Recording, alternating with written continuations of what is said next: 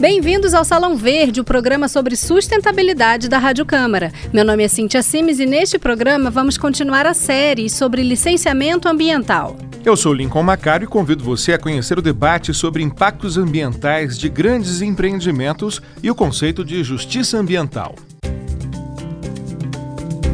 Salão Verde. Apresentação: Cintia Sims e Lincoln Macário. Produção: Lucélia Cristina.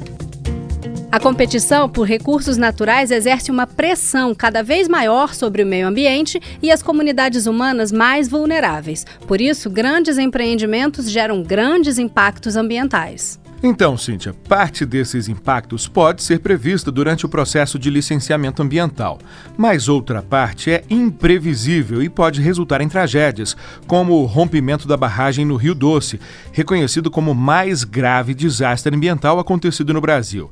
Para falar de impactos ambientais, a gente achou importante recuperar a história do desastre de Mariana, em Minas Gerais, ocorrido em novembro de 2015.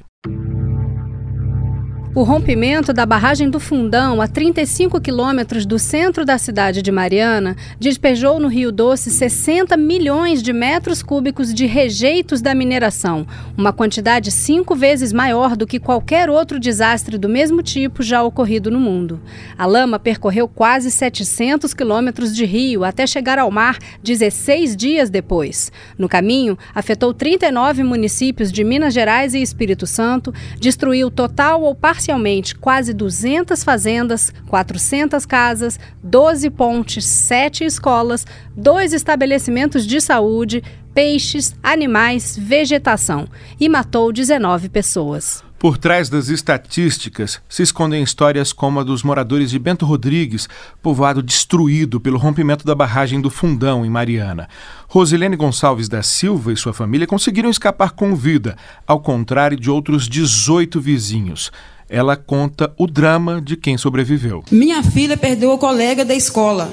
Aquela barragem destruiu as pessoas, não destruiu só a comunidade, destruiu o coração de cada pessoa, destruiu a cabeça de cada pessoa. Vocês não sabem quantos idosos estão ali sofrendo por ter perdido seus animais, por ter perdido sua horta que ficavam ali plantando, por ter perdido aquela afetividade com seus amigos. Obras de grande porte, como campos de mineração, exigem audiências públicas entre as empresas, governo e a população local, desde o início do processo de licenciamento ambiental. Mas o professor Bruno Milanes, do Departamento de Engenharia de Produção da Universidade Federal de Juiz de Fora, aponta que essas audiências acabam sendo mera formalidade. Em teoria, as pessoas teriam condições, teriam uma oportunidade de levantar questionamentos sobre o projeto, né? mas muitas vezes esses questionamentos não são levados adiante, eles morrem na própria audiência e não são uh, direcionados para as empresas que elaboraram os ERIMAS, os estudos de impacto ambiental, por exemplo, ou para as próprias empresas. Como o próprio nome já diz, uma condicionante ambiental é uma exigência que deve ser cumprida como condição para se obter a licença de operação de um empreendimento que possa causar graves impactos ambientais. Para o professor, a origem da impunidade reside nessa ideia de condicionante. A própria concepção de condicionantes já parece o contrassenso o Estado dá licença na expectativa de que uma incorreção ou uma falha no estudo ou no projeto seja remediada futuramente. Na origem, o licenciamento ambiental ele busca avaliar se o projeto é viável ou se ele é inviável. Na verdade, a condicionante é, de certa forma, um enfraquecimento da legislação ou do instrumento de licenciamento ambiental, porque ele concede a licença né, na expectativa de futuras remediações que não necessariamente vão ocorrer e não necessariamente o Estado vai ter como obrigar a empresa a ocorrer. Para o licenciamento ambiental da barragem de Mariana, o governo fez um acordo que praticamente transferia a responsabilidade pela mitigação dos impactos ambientais da obra para a Fundação Renova, que é uma entidade sem fins lucrativos mantida pelas empresas controladoras da barragem, Vale, Samarco e BHP Billington.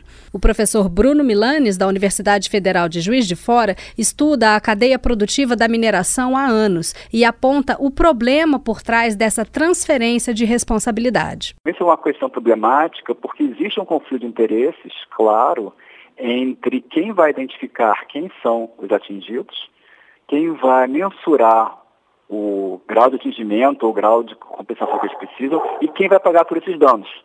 Então, não parece uma situação honesta que você coloque a mesma pessoa que vai pagar as compensações, que ela afira de quanto vai ser essa compensação. Outro problema grave é a dificuldade de fiscalizar se as empresas estão cumprindo o que foi determinado para mitigar os impactos ambientais. Muitas vezes o que a gente vê é a chamada fiscalização de papel. A empresa né, elabora um relatório dizendo quais foram as condições cumpridas ou não, e os órgãos avaliam os relatórios.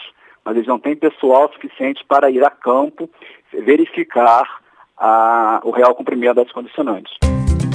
Estamos apresentando o Salão Verde com o tema Impactos Ambientais. A partir de agora, eu, Cíntia Simes e Lincoln Macário vamos recapitular alguns acidentes no Brasil que tiveram graves impactos.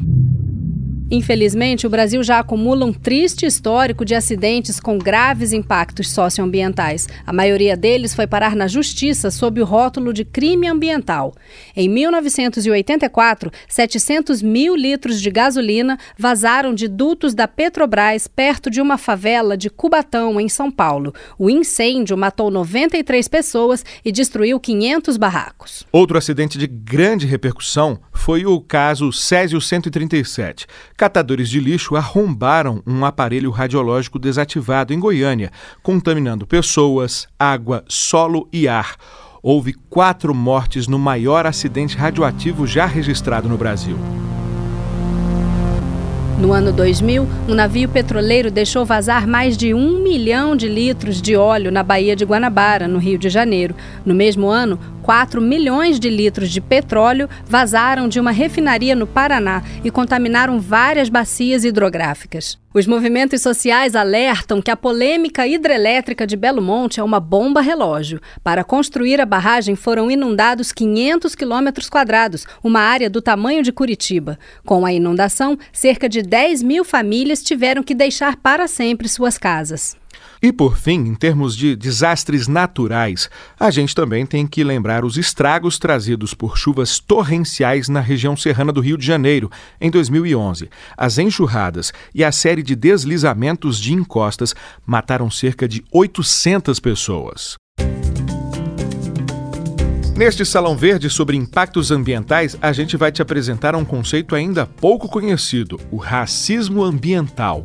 O racismo é um tema polêmico e que geralmente é associado a fatores como a cor da pele e práticas religiosas ou culturais historicamente discriminadas. Porém, existe uma forma de racismo que também abrange questões territoriais. É o racismo ambiental, causador de injustiças cometidas contra grupos vulneráveis. Essas violações de direitos ocorrem tanto no campo quanto no meio urbano.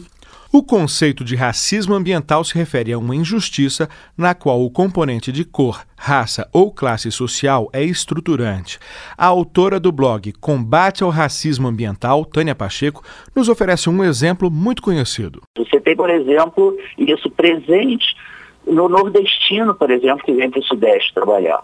Ele já chega, na verdade, para as periferias. Ele já chega para uma zona de favela e aonde ele vai ser obrigado a sobreviver em duríssimas condições e ser mão de obra descartável para uma cidade que quer crescer e que não considera essas pessoas iguais. A pesquisadora está convencida de que a decisão de instalar a barragem do Fundão na região de Mariana, Minas Gerais, é um exemplo de racismo ambiental, entre tantos outros. Se você pega a população de Bento Rodrigues, 83% ou algo parecido da população é uma população de origem negra. Então, sem sombra de dúvida, a gente tem racismo ambiental, como a gente tem em outras discussões bastante presentes nos últimos anos, como Belo Monte, por exemplo. O professor Bruno Milanes, da Universidade Federal de Juiz de Fora, cita o desequilíbrio de forças que se observa entre populações atingidas por barragens e as empresas responsáveis por esses empreendimentos. Uma situação de desequilíbrio de poder é muito forte, porque a pessoa se sente ameaçada, se sente constrangida né, a dizer à fonte pagadora dela quanto mais ela precisa. O deputado Alessandro Molon, da Rede Sustentabilidade do Rio de Janeiro, acredita que é importante os parlamentares enxergarem esse problema. A desigualdade no Brasil ela não é apenas social. Ela é uma desigualdade que se expressa de várias formas. E ela é uma desigualdade socioambiental. Ela atinge de forma diferente a populações diferentes, inclusive as minorias E muitas vezes se usam dos argumentos mais diversos para, de alguma maneira, impedir o acesso das minorias e de populações, inclusive originárias, como é, índios, como quilombolas, assim por diante, a seus direitos. Portanto, é preciso ter um olhar, sim, para essa forma de desigualdade e de exclusão. As associações de vítimas de impactos ambientais tendem a culpabilizar não só a empresa responsável pelo empreendimento, mas o Estado brasileiro. Antônio Geraldo dos Santos, do Movimento dos Atingidos por Barragens de Mariana, explica esse posicionamento. A gente não pode aqui tirar a culpa do Estado, porque ele é quase que um parceiro nessa situação, porque, na minha opinião, ele foi omisso, tanto na liberação quanto na fiscalização das licenças das barragens o governo que dava essas licenças, é o Estado que fiscalizava. Então, ele também é coautor desse, desse crime, na minha opinião. Já o IBAMA reclama que as multas máximas que podem ser aplicadas às empresas, 50 milhões de reais, são muito baixas. Luciano de Menezes Evaristo, na época diretor de proteção ambiental do IBAMA, pediu que o Congresso aumente esse limite. Nós nunca apanhamos tanto na vida por termos aplicado multas irrisórias nessa marca. Nós aplicamos as multas máximas previstas em leis em todos os artigos de poluição que nós conseguimos localizar na lei de crimes e na, no, no valor máximo. É preciso é, repensar nessa casa que não pode haver limite para autuação em grandes eventos catastróficos no país. Porque quando você limita a autuação em 50 milhões, aquele que tem lá um custo de 500 milhões para a segurança, ele vai preferir deixar cair porque o custo dele vai ser melhor. O deputado Alessandro Molon, da Rede do Rio de Janeiro, concorda com o IBAMA e questiona o atual projeto de lei do licenciamento ambiental. Na minha opinião, é necessário mexer na legislação para torná-la mais rigorosa, mais dura com quem pratica crimes ambientais e não para torná-la mais frouxa, como pretende o projeto em discussão. As empresas já contam com a lentidão da justiça na aplicação de penas para os crimes ambientais, mas a repulsa da sociedade pode causar outro tipo de punição, os prejuízos financeiros.